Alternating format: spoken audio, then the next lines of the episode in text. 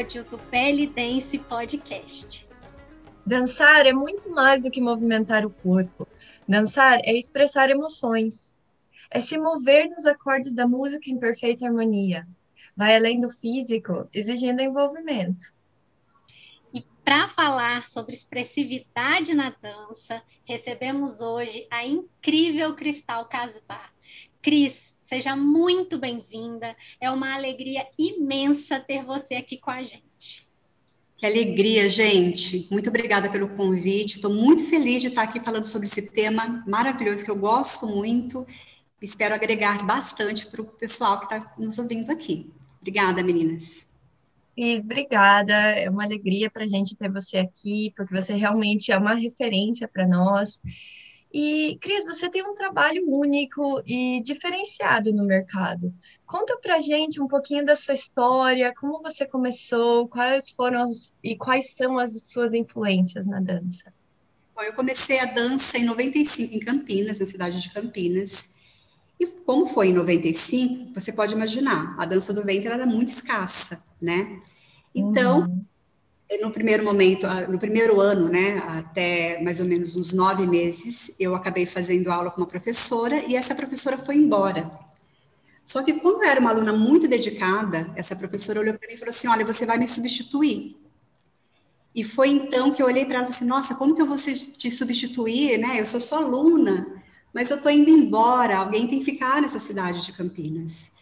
Então eu comecei a dar aula, gente, com um ano de dança apenas. Olha, louca, Tá? Hoje a gente né, fala para todos os nossos alunos, ó, oh, não pode, tem que estudar bastante antes, mas realmente essa história foi assim para mim.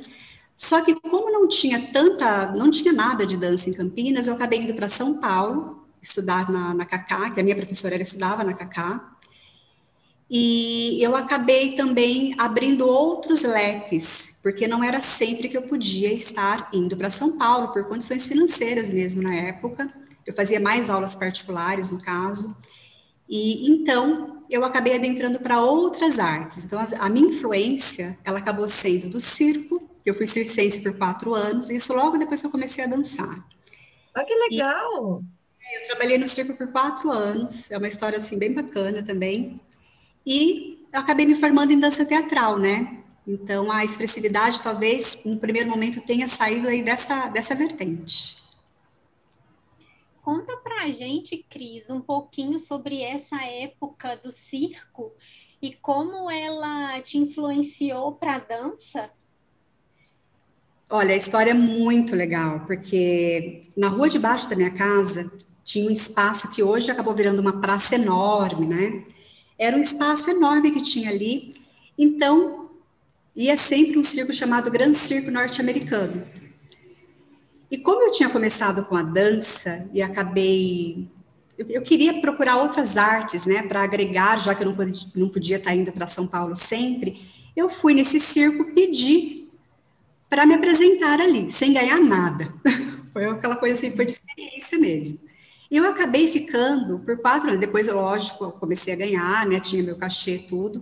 Acabei ficando por quatro anos ali, e num dado momento que eles perceberam que eu, né, que eu usava bastante da minha criatividade, eles me chamaram para levar um grupo, então eu levei algumas alunas, da qual eu montava coreografias para essa proposta, até que eu comecei a fazer as aberturas desse circo.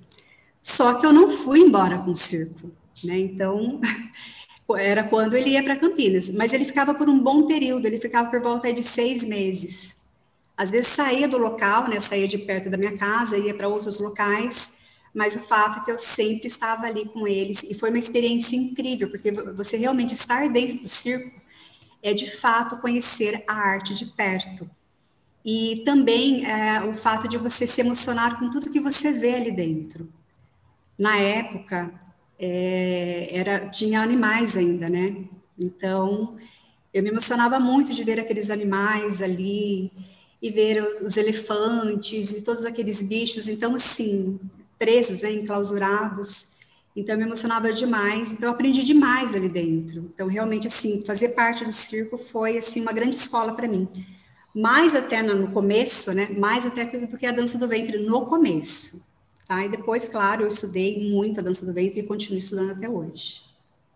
Nossa, Nossa eu achei Cris, muito bacana saber de, dessa sua experiência. Eu não, não tinha conhecimento dessa sua passagem pelo circo. Muito legal. Eu achei muito interessante, Cris. E, e também eu imagino quão, quão intenso era, né? Porque é muito é, variação de, de arte e de artistas com diferentes trabalhos, e você tá nesse meio realmente deve trazer muita inspiração, né? Agora, deixa eu, deixa eu explicar que eu acabei não falando, por que, também eu acabei indo atrás do circo. Como era muito escassa a dança do ventre para mim, né, em Campinas, o que, que eu fazia? Eu comprava fita cassete. É fita cassete que fala? Fita de vídeo? Nem lembro mais como é. VHS? não sei. É VHS, ah, acho que, enfim. Até que eu conheci uma bailarina chamada Naima Akef. Lembra? Naima da Era de Ouro. E a Naima, ela era circense, né?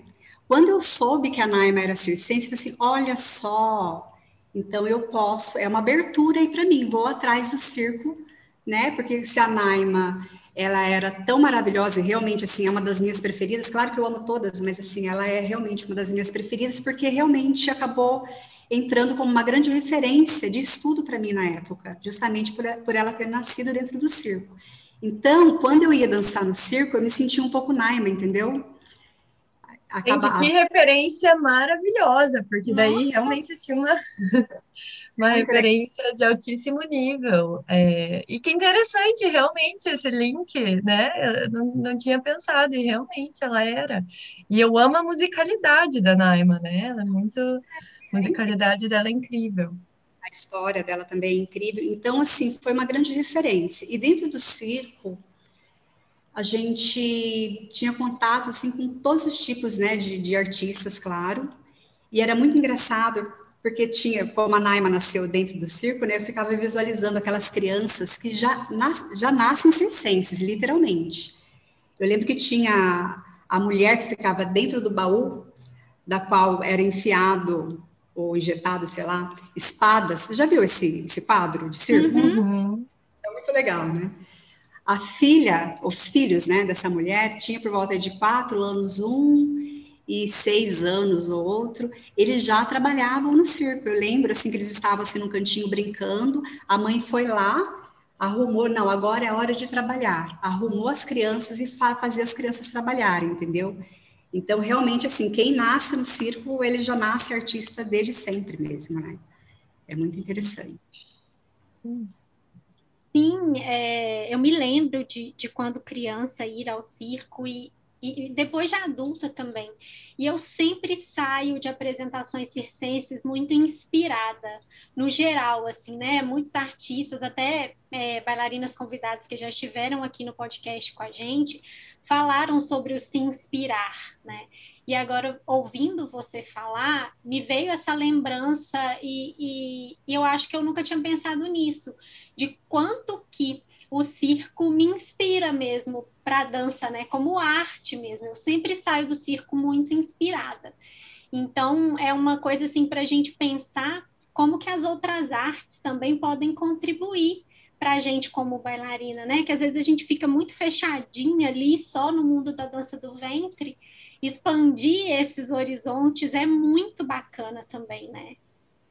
E é, e é, engraçado, porque assim, hoje em dia, né, eu vejo toda essa, essa facilidade. Às vezes a gente fica pensando, nossa, minha vida seria outra se eu tivesse toda essa facilidade, né, que o pessoal está tendo hoje com a internet, de ter cursos online, uhum. mais do que nunca. E na época eu não tinha. Porém, quando você para para pensar, talvez todo o meu histórico, tudo que eu que eu sou por dentro, né, como bailarina, eu devo a essa época de escassez mesmo. Né? Então, eu tive que procurar outros horizontes, me inspirar de fato, de outra forma, de outras formas, né, para que eu pudesse alavancar né, a minha bailarina, a minha expressividade, a minha história dessa forma tão única, né? Então, assim, é um agradecimento. Hoje eu agradeço, na verdade. Embora não seria nada mal a gente ter também internet naquela época, né? Seria incrível. Foi, era uma época muito difícil, né, gente? A gente não tinha nada, né? Quando eu fui para São Paulo pela primeira vez, imagina, a pessoa do interior, né, Campinas, né, do interior, aí a pessoa chegou em São Paulo pela primeira vez, sozinha. Eu não sabia metrô, essas coisas. A gente via na TV, assim, enfim. Aí eu lembro que eu cheguei no metrô, eu não sabia que tinha que comprar o bilhete para passar na roleta. Olha uhum. só, foi totalmente né, sem conhecimento mesmo. Por quê? Por amor a essa arte. Né? Eu, eu, eu entendi que eu tinha que estudar, já que eu estava dando aula, eu tinha que aprender de alguma forma.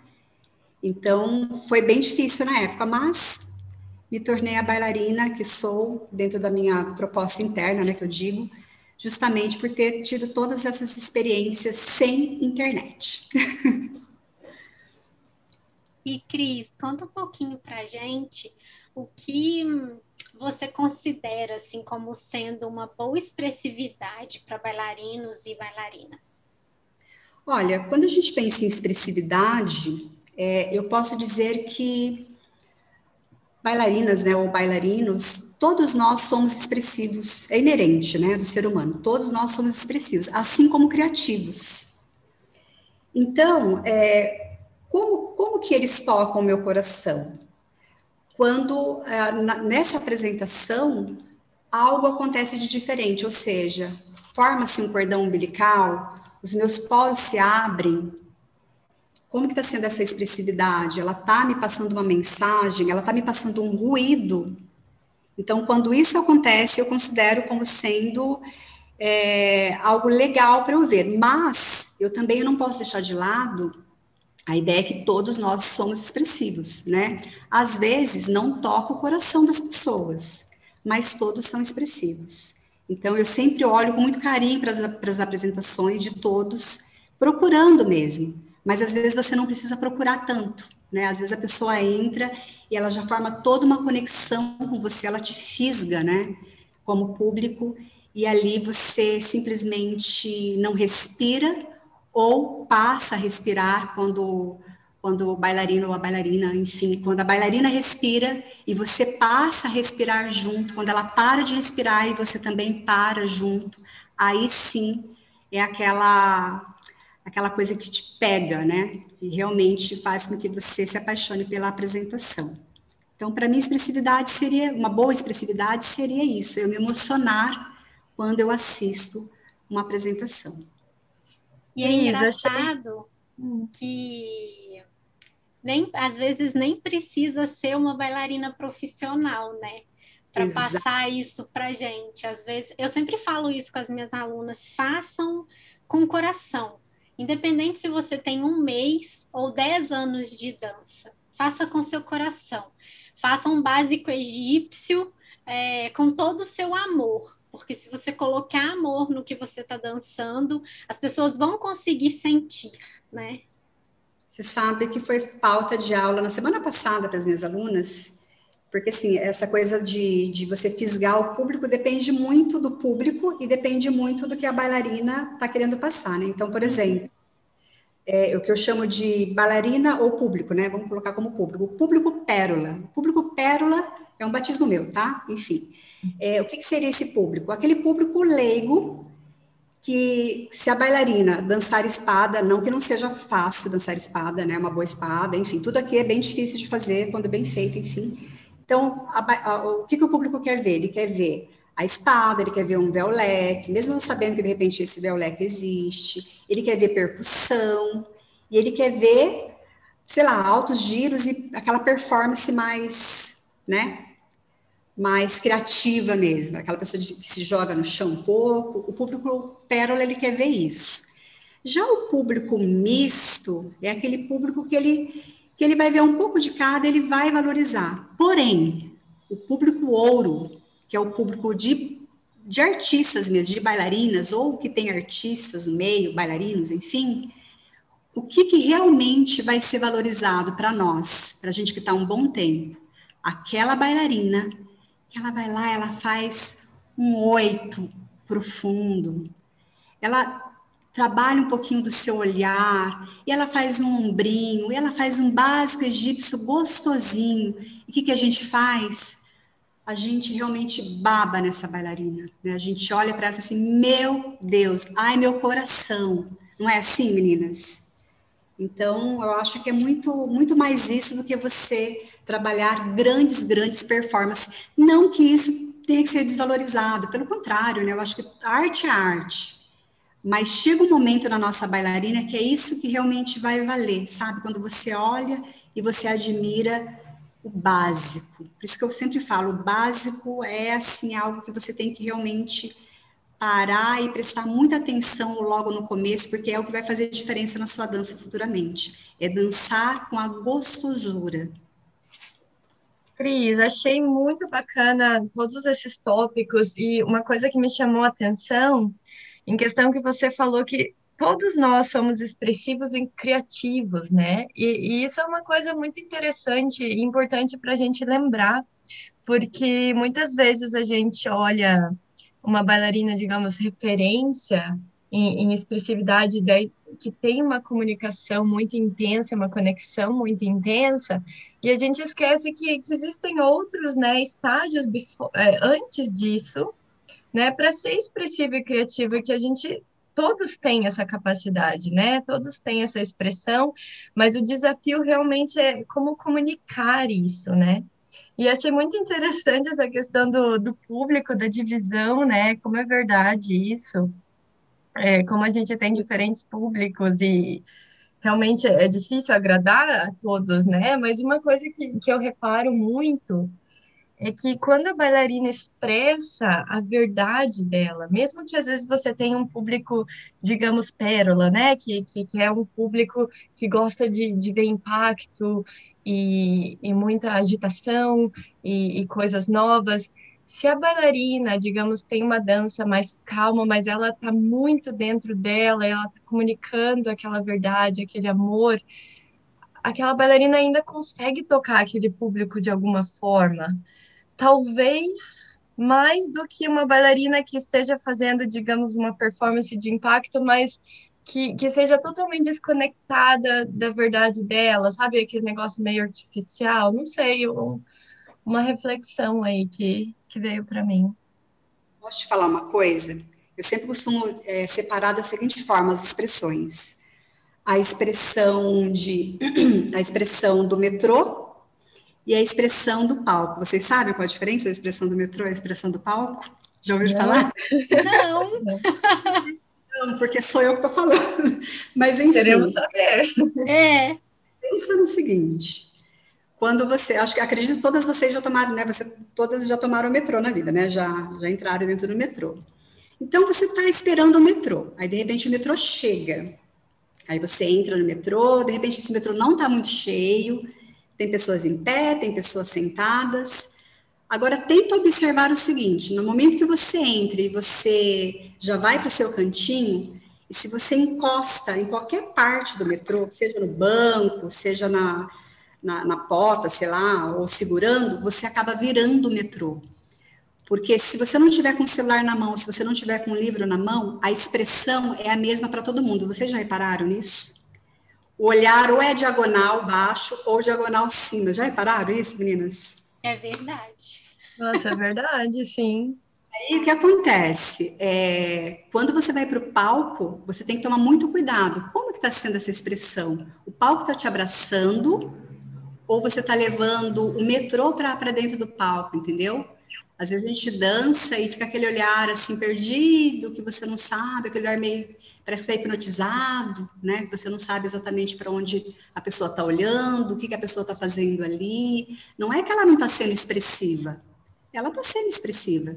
Eu costumo dizer sempre que qualquer, é, é, qualquer ser vivo, mesmo uma árvore, ela tem expressividade. A árvore, ela bate um vento, ela vai trabalhar o seu movimento, aí você olha para cima, já vê os pássaros passando, a pessoa louca aqui, né? E, e com o ser humano, mais ainda. A criança, o bebê, ele já tem a, a, expressividade dele, já tem um olharzinho. Tem bebê que é muito fechadinho, né? Ele não sorri tanto, já tem bebês que sorri mais. Aí essa criança vai crescendo, ela vai ser tímida, ela não vai ser tímida.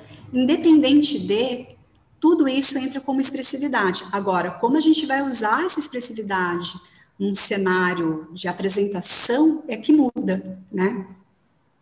Hum, E, e, assim, Gris, algumas pessoas são naturalmente né, mais comunicativas, é, desenvolvem uma conexão com o público, se doam, conseguem é, expandir aquilo que, que vem de dentro, né, e criar essa conexão com o público mais facilmente. E algumas pessoas realmente elas têm mais dificuldade em desenvolver esse aspecto de comunicação com o público, de envolvimento, né, para não ter aquela expressão como você falou, né, perdida, que você não sabe onde está o olho, não tem aquela conexão. Tem, como que faz para desenvolver esse aspecto? Tem, tem alguma, algumas dicas, né, de como desenvolver essa conexão para quem tem mais dificuldade? Olha, eu tenho, na verdade, antes de mais nada, uma, uma grande observação com relação a isso. Então, se você pegar um artista que eu considero, assim, para mim, ele é, assim, uma grande referência, assim, sabe, de artista, é o Ney Mato Grosso. Vocês conhecem, uhum. né? Sim, sim, com certeza. É, eu cresci vendo, assistindo, que eu tinha uma tia que morava junto comigo, comigo, com meus pais, enfim, e ela amava, né? Ela tinha umas preferências, tal, muito bom gosto, inclusive. Então eu lembro que eu me apaixonei pelo Ney Mato Grosso. O Ney Mato Grosso ele tem uma expressividade tanto de voz quanto de corpo no palco e ele acostumava, né? Ele costumava passar maquiagem no rosto, aquela coisa toda. Ok. Foi passando o tempo até que eu fui me interessando mais pela história do Ney Mato Grosso. E eu não sei se vocês sabem, mas ele é uma pessoa extremamente tímida. Talvez nesse momento ele tenha superado algumas barreiras com relação a isso. Então hoje eu não vejo ele mais tão tímido como antes, mas antes ele era uma pessoa extremamente tímida. Então o que, que eu tenho a dizer com relação a isso? É você, quando você vai subir no palco, não importa, você é tímida, e daí que você é tímida? Você pode trabalhar algo diferenciado nesse palco. Como, como chama, gente? Estou perdendo a palavra aqui. É, um personagem. Você pode colocar esse personagem nesse palco, entendeu? Então, não necessariamente se você é tímida, se você é expressiva, se você é falante, não importa. No palco que vai importar realmente é você trabalhar esse outro lado essa, né, trabalhar um, um, personagem que você pode criar. Eu costumo dizer que isso entra como observação, né, quando você olha, você observa cima como, como se estivesse no helicóptero, ou você ser o ser, o ser do personagem, de fato. O ser seria o quê? Você sentir tudo. Né? Como que é? Qual, qual os sabores desse personagem? Né? O, que, o que, que ele tem de diferente? Ele não é eu, mas o que, que ele tem de diferente para ele poder realmente me dar uma base para que eu possa superar a minha, as minhas dificuldades dentro desse cenário, entendeu? Uhum.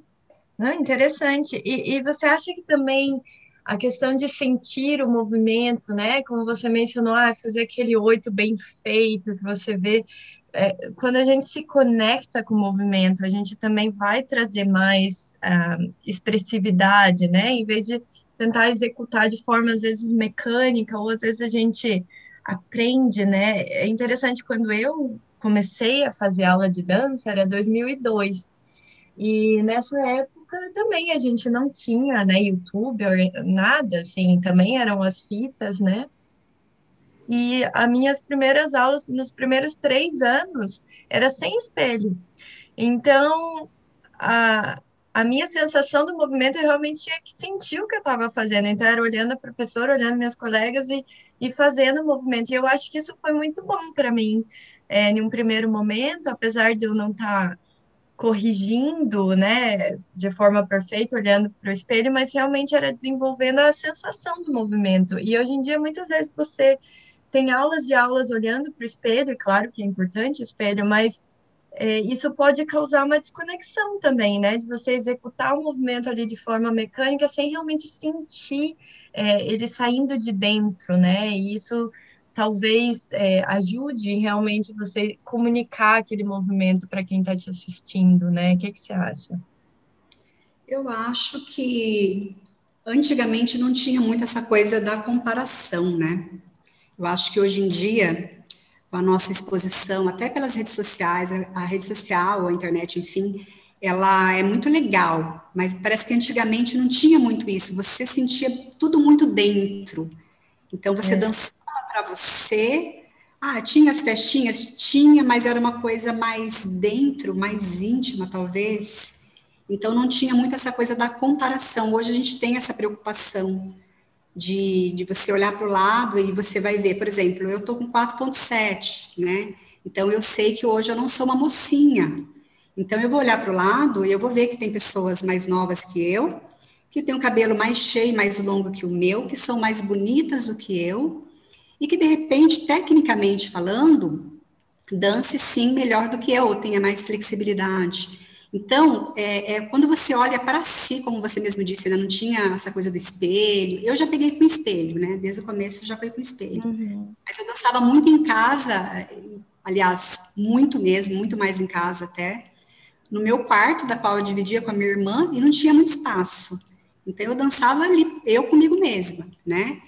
E tinha muito essa coisa de sarau também que eu participava, que era inclusive com outros artistas, não era de dança, era eu e uma colega só, que também praticava junto comigo, e o, demais era tudo outras artes, né?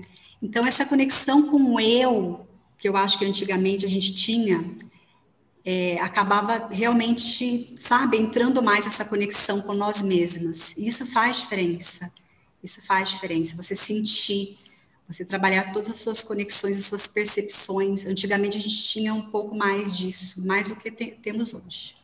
Sim, uhum. e essa autocobrança que a gente tem hoje, até por a gente ter acesso a bailarinos do mundo inteiro, né? Então você olha uma bailarina lá na Rússia fazendo alguma coisa que o seu corpo não é capaz de fazer, então, né, essa autocobrança também priva um pouco a nossa expressividade de um aspecto muito bacana que é a naturalidade, né?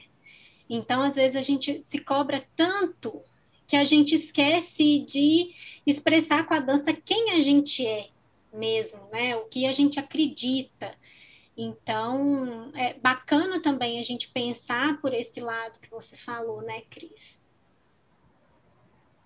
Não, com toda certeza. Realmente, hoje a, a, a comparação. Hoje, gente, vou falar uma coisa para vocês. Agora até posso falar como hipnóloga. Hoje é, é muito autoconhecimento. Então, quando você realmente sabe, você sabe o seu valor, você sabe quem é você, você sabe da sua história. Então, assim, quando você identifica, né, que, que não adianta você querer usar o sapato dos outros, porque às vezes você vê uma bailarina pronta, né? Até uma coisa que a gente estava conversando no começo, antes da gente começar a gravação aqui, seria daquela coisa do, do pessoal, o pessoal vai, faz, acontece, mas não entende o que, o que entra como sendo conexão, né? Então, é, é complicado. Sim, e, e isso entra muito é, nesse aspecto, né, do, do nosso estado de espírito e a nossa maturidade, como isso afeta a nossa habilidade de se expressar e se comunicar através da dança, né? Eu sinto que com os anos, é, realmente muita coisa mudou.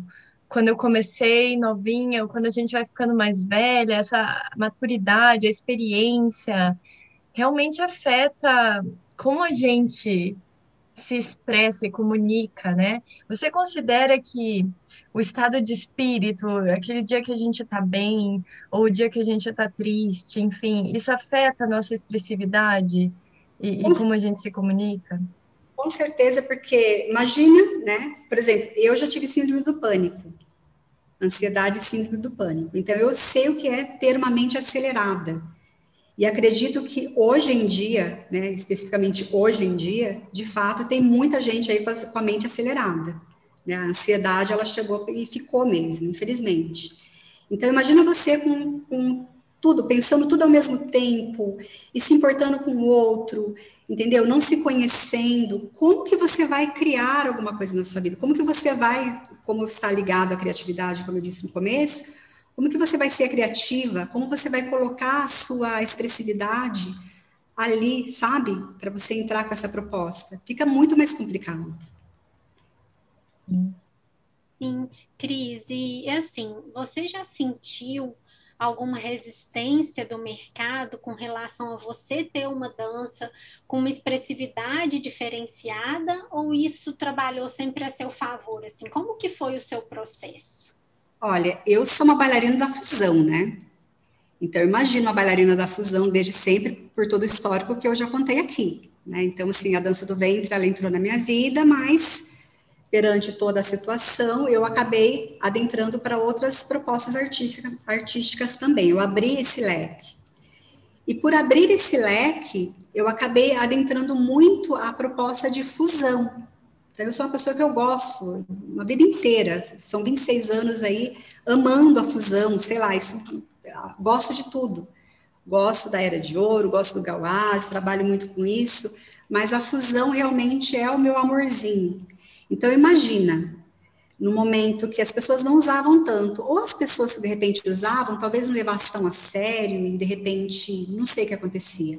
Mas o fato é que eu senti muito, mas muito preconceito o tempo todo, até o momento, é, acho que foi 2011, 2010, não me recordo, acho que foi 2011, até o momento que eu tive a oportunidade de me expressar com um trabalho de fusão chamado Sentimento Angústia foi naquele momento que eu ultrapassei o portal, que as pessoas começaram a valorizar e olhar para mim e dizer, nossa, que legal. Mas até antes disso, era uma coisa assim, nossa, mas dança do ventre, fusão, para que isso? Na verdade, existe até hoje, está tudo bem, né? Cada um tem um gosto mesmo. Mas eu sofri, sim, muito preconceito por gostar de fusão, por, por abrir o meu leque, né, como artista. Não só como belly dancer, né, mas como artista no geral. Liz, e conta e... um pouquinho mais a, ah, dessa apresentação tua, como é que foi, é, aonde que você apresentou e, e, e, como que isso se desenvolveu depois. Você acha que teve algum momento, assim, foi o ambiente em que você apresentou? Você acha que, que a época as pessoas estavam um pouquinho mais abertas a receber esse tipo de trabalho? Conta mais Olha, desse portal, achei interessante isso. Tem uma história aí, hein? Foi assim, é, eu fui a primeira campeã da revista Chine, né? Do primeiro festival da revista Chine. Aí eles me chamaram, entraram em contato comigo, disse, olha, você foi a primeira, nossa campeã, tal, no, no profissional, então eu gostaria de te chamar para fazer uma participação de um solo no, no festival de gala chamado Sentimentos. Uhum. Aí eu falei, oh, que legal, Sentimentos. Já tem um monte de coisa. Aí me falaram assim: ah, então, o sentimento que, que nós gostaríamos que você representasse seria o sentimento angústia. E assim, é, não foi algo que eu olhei disse, nossa, esse sentimento, angústia. Eu aceitei na hora e aceitei de muito bom grado, porque afinal de contas seria uma grande oportunidade de eu me expressar, porque realmente, assim, angústia não caberia outra coisa que não fosse fusão. Na minha concepção, na época, pelo menos foi assim. Aí tudo bem, foi um mês de preparação, né? Então eu lembro que eu sentei e me silenciei, fiz as minhas meditações, que é uma coisa que depois eu vou dar as dicas aqui para vocês. Fiz a meditação e pensei, bom, o que, que eu vou fazer com esse sentimento de angústia? No momento que eu sentei para e, e peguei uma folha de caderno, eu já entrei em desespero. Por quê? Porque eu não tenho o que fazer. com esse sentimento, né? Hum. Até que realmente eu teve um bloqueio criativo logo no primeiro momento, mas tudo bem, deixei para lá. Depois voltei, acho que depois de uns três dias, voltei a fazer a mesma coisa e começou a nascer. Começou a nascer. Aí teve um momento muito importante que foi o principal, porque eu não sabia o que, que eu poderia fazer com esse tema. Meu Deus, dança do ventre, né, e angústia. O que, que eu posso fazer com esse tema? Até que eu abri a, a, sacada da, do meu quarto, abri a janela do meu quarto, saí e fiquei olhando para fora. A Vanessa conhece aqui, né, Van? Aqui é bem arborizado. Então, na, na, no vizinho tem uns coqueiros, enfim. E de repente, gente, veio uma algazarra de pássaros. E ali começou todo o processo. Eu fiquei olhando aqueles pássaros e falei assim, nossa, coisa mais linda, né? E se de repente, isso já foi nascendo na minha cabeça, e se de repente um desses pássaros fosse preso, o que, que ele sentiria, né? Aí veio na hora, já começou aí, entendeu? Ai, seria muito angustiante para ele, seria muito triste. Aí o processo já começou aí, eu já senti que seria um pássaro E é, então eu fui desenvolvendo toda a proposta. Ok. Até então, eu corria muito atrás dessa tal expressividade para emocionar o público. Mas foi muito engraçado que realmente esse processo foi caminhando, caminhando, caminhando, até chegar o dia da apresentação. Quando chegou o dia da apresentação, eu achei muito engraçado que as pessoas vinham para mim e falavam assim: Nossa, você vai apresentar angústia, né? Mas o pessoal olhava para mim com uma coisa meio que de dó, assim, sabe? Foi muito estranho. Uhum. Aí eu uhum. aquela situação, eu falei assim, nossa, mas eu gostei, mas eu gostei. Só que aí eu comecei a me sentir um pouco mal, né? Aquela coisa, porque todo mundo. Eu lembro que tinha uma. Gente, eu nem sei se eu poderia estar falando tudo isso aqui, mas enfim, estou abrindo o baú, né? Aí eu fui jurada com uma. Fui jurada com o pessoal, aí a moça que estava do meu lado, uma bailarina que estava do meu lado, falou assim: olha, eu recusei é, o sentimento, acho que tristeza, que não sei o quê, porque eu não estou nesse momento de tristeza. Só que aí depois, num dado momento, chegou para mim falando assim, olha, você vai fazer angústia e tristeza junto, né? Enfim, moral da história. Em que momento que eu ultrapassei o portal da, da expressividade? Porque até então eu era expressiva? Ah, era expressiva. Mas não da maneira como aconteceu no, no angústia. Quando eu estava no camarim, isso eu vou falar porque eu falo em live também, enfim. Quando eu estava no camarim, minutos antes de eu entrar para a minha apresentação, riram de mim. Por que, que riram de mim? Porque eu era a única belly dancer ali que não estava de belly dancer. Eu, eu estava vestida de um pássaro, com cílios enorme de pena, uhum. com um peixe na cabeça, que era uma coroa, né, na cabeça, com um figurino que lembrava um pássaro, ou seja, cheio de penas, e as pessoas, não vou falar quem, óbvio, mas assim, riram de mim minutos antes. E no momento que riram de mim, a pessoa que estava organizando falou assim: Cristal, é a sua vez, tudo bem ser agora? Então, naquele momento, foi tão profundo o que os meus sentimentos e a minha angústia, que no momento que eu adentrei ao palco, foi exatamente o momento que eu ultrapassei o portal da minha expressividade. Então, foi exatamente dessa forma como aconteceu. Então, a expressividade para mim entrou fortemente junto com esse sentimento que hoje eu sou muito grata por ele existir, que é chamado de angústia. Nossa, Cris, eu até me, me arrepiei ouvindo essa história. Aqui. É. E, e você vê, né, como como essa influência realmente de quem está à nossa volta, né? De você estar tá naquele momento de aceitação, você estava, digamos, feliz com o tema, e como quando a gente ouve coisas negativas, ou você passar por isso, né? De. É, sabe, rirem de você, como isso afeta a gente, né? Então, como a gente é, tem que estar tá realmente blindada, né, contra é, isso, porque eu ouço muitos depoimentos, assim, de pessoas realmente que estavam bem, estavam confiantes, e daí tem alguém vai lá e fala alguma coisa que desmotiva, porém você conseguiu usar aquilo da melhor forma possível, você conseguiu trazer aquilo como combustível realmente para a tua expressividade, né, e algo que era ruim acabou se tornando uma transformação para você, né? Mas é uma coisa que realmente marca, né? Marca a gente. E isso faz a gente pensar como a gente tem que ser cuidadoso com o outro, né? Porque a gente tem esses julgamentos com o outro que realmente a gente tem que cuidar com o que a gente fala, né? Exatamente. É, porque é muito poderoso, marca as pessoas, magoa, né?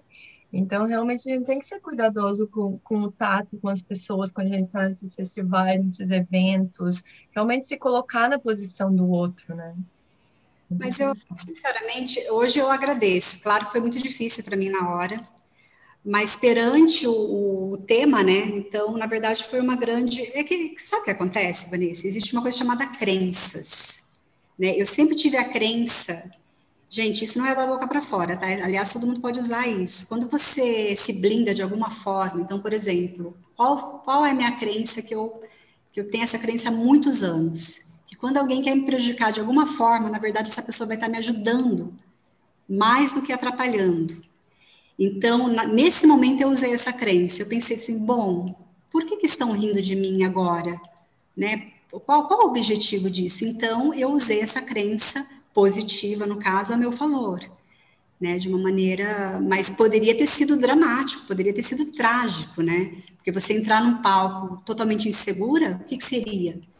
Mas para mim, como você mesmo disse, foi um combustível, né? Foi um combustível para que eu realmente, ah, então, então vou usar isso a meu favor. Já que eu tenho essa crença, eu vou usar isso ao meu favor. E hoje eu agradeço. Então, por isso que eu não fiquei com, é...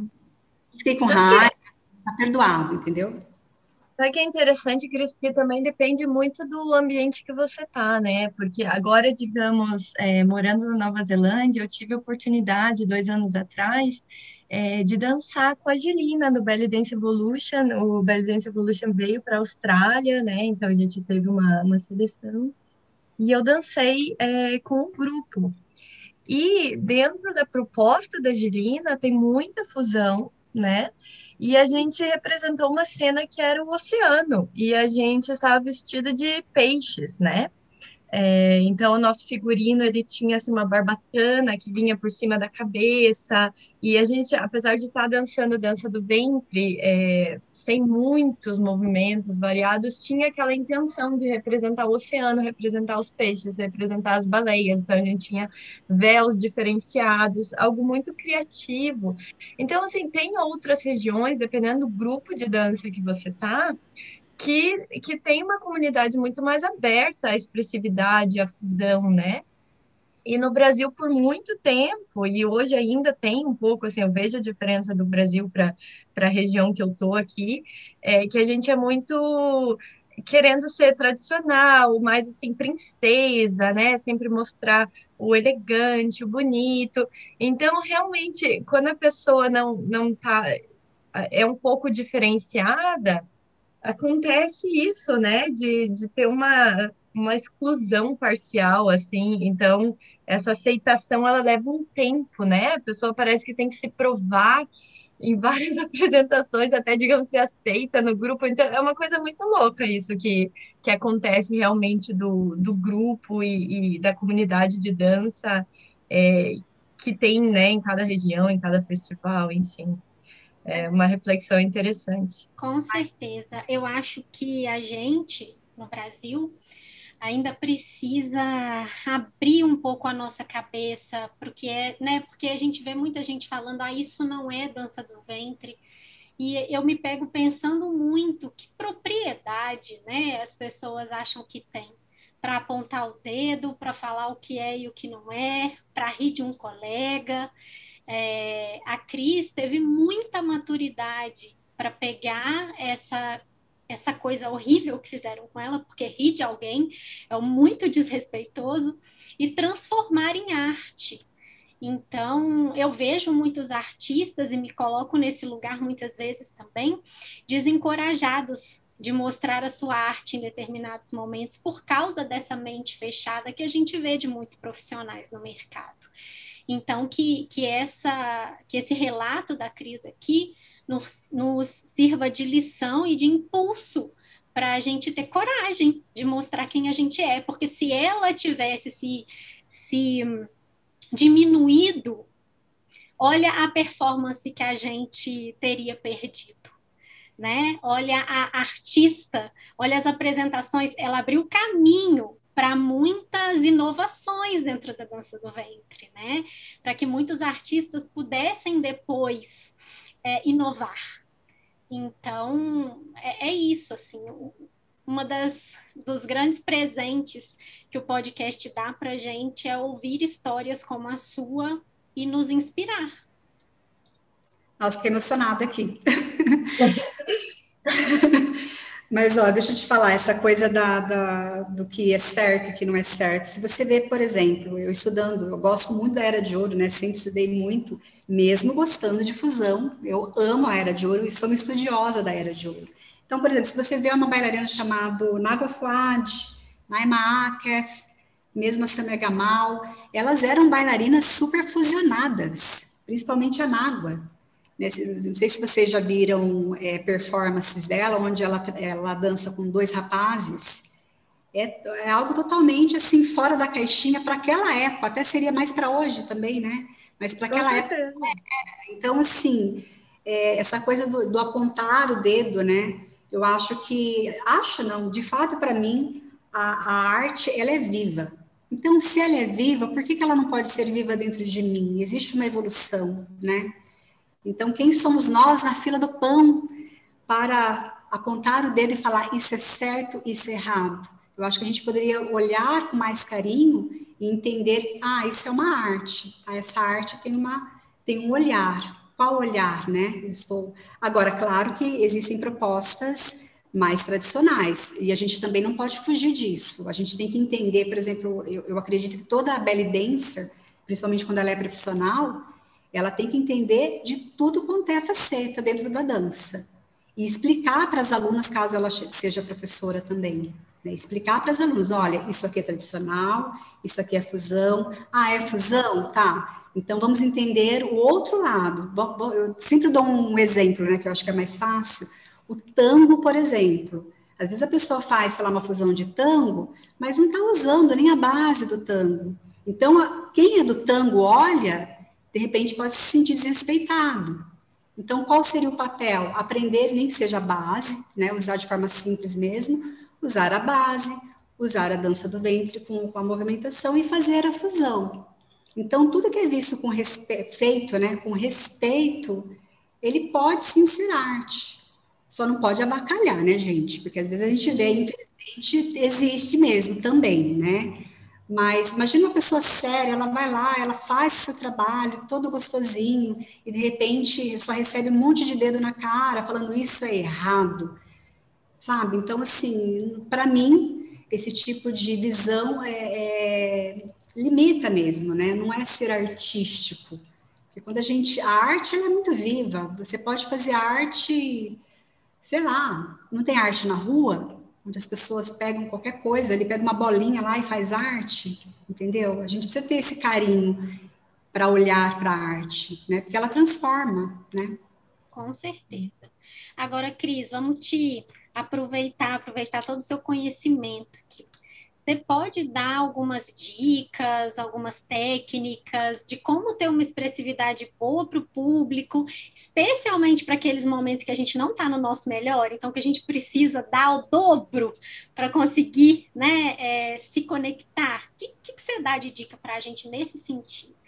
Olha, eu tenho algumas dicas aqui. Então, a primeira coisa é você entender, né, que a gente tinha falado no começo, que você é sim um ser criativo, é sim um ser expressivo.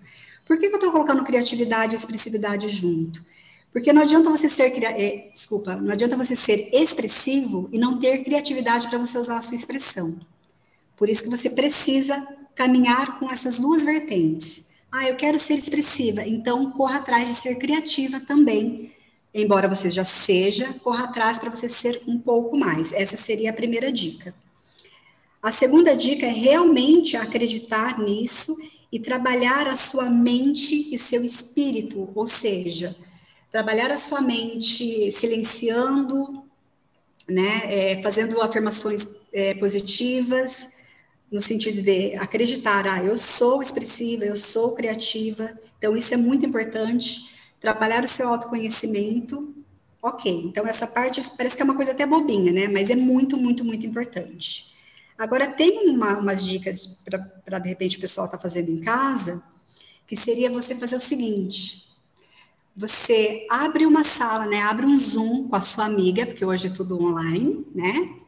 Abre uma sala com a sua amiga e faz uma dança batendo um papo com a sua amiga. Imagina a gente aqui, né? Que não é o caso, mas imagina a gente aqui conversando e se expressando com o corpo inteiro, sabe? Com o piscar dos olhos, com a maneira que você é, é olha para o lado, mas dançando. Claro, avisa sua amiga antes, tá? Então, avisa sua amiga antes e parta para esse bate-papo aí com ela. A outra coisa que você pode fazer, que eu acho muito, muito legal, é você ter a percepção do seu corpo. Porque como que você quer ser criativa, se você, desculpa, como você quer ser expressiva, se você não está reconhecendo o seu corpo? Então, existe, por exemplo, algumas formas de você acordar o seu corpo. Com uma bucha, como chama aquelas bucha? É bucha natural, né? Vegetal. Vegetal, isso. Pega uma buchinha vegetal, sabe? Coloca um top, coloca uns shortinhos num, num dia que você vai trabalhar a sua expressividade, passa essa buchinha no seu corpo e vai dançar. Outra coisa que você pode fazer, corta um cabo de vassoura em dois, pequeno mesmo, e comece a dar batidinhas no seu corpo, para você acordar o seu corpo. Ah, não tem nada disso, então fecha o punho e começa a bater no seu corpo. Você precisa acordar o seu corpo para ele entender que ele existe. Então você coloca uma música totalmente fora do contexto da qual você irá trabalhar. Então não necessariamente aqui a gente nós somos belly dancers, mas não precisa ser até bom que não seja para a gente também não querer ficar trabalhando os arranjos. Coloca uma música qualquer com o pé no chão, você começa a sentir partes a partes do seu corpo. Então, começa sentindo o pé, depois o tornozelo, e de repente você sente a sua mão, a pontinha do seu dedo. É você se reconectar, se conectar com você mesma. Dá para fazer isso como forma de expressão corporal. Agora, se for uma coisa dentro, porque a expressão corporal é expressividade, né? Quando a gente pensa em expressividade, não é só rosto. Agora, se for uma coisa dentro, então você vai fazer a mesma coisa, todo, tudo igual, passar a buchinha ou bater, enfim, e trabalhar a sua conexão interna, sabe? Medita antes, tudo é meditação e autoconhecimento, gente. Primeira, primeira coisa de tudo é você parar, silenciar a sua mente, entender que você é esse ser expressivo, é esse ser criativo e experimentar, não tem outra forma, é experimentar. E trabalhar realmente o seu autocuidado, não se comparar, né, não achar que você é, é, menos ou inferior do que a outra pessoa, porque afinal de contas você não vestiu os sapatos dessa pessoa. E o que, que, essa, o que, que essa pessoa precisou passar para ela chegar nessa expressividade? Por exemplo, no meu caso, eu, por muitos e muitos anos, eu era uma bailarina técnica, que eu subia no palco, eu me apresentava sim muito bem, mas muitas vezes eu voltava chorando para casa.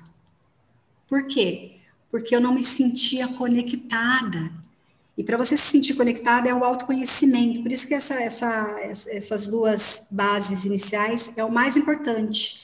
É você realmente sentir o seu expressivo, sentir o seu criativo, entender que você é, trabalhar suas afirmações para isso. Basicamente isso, meninas.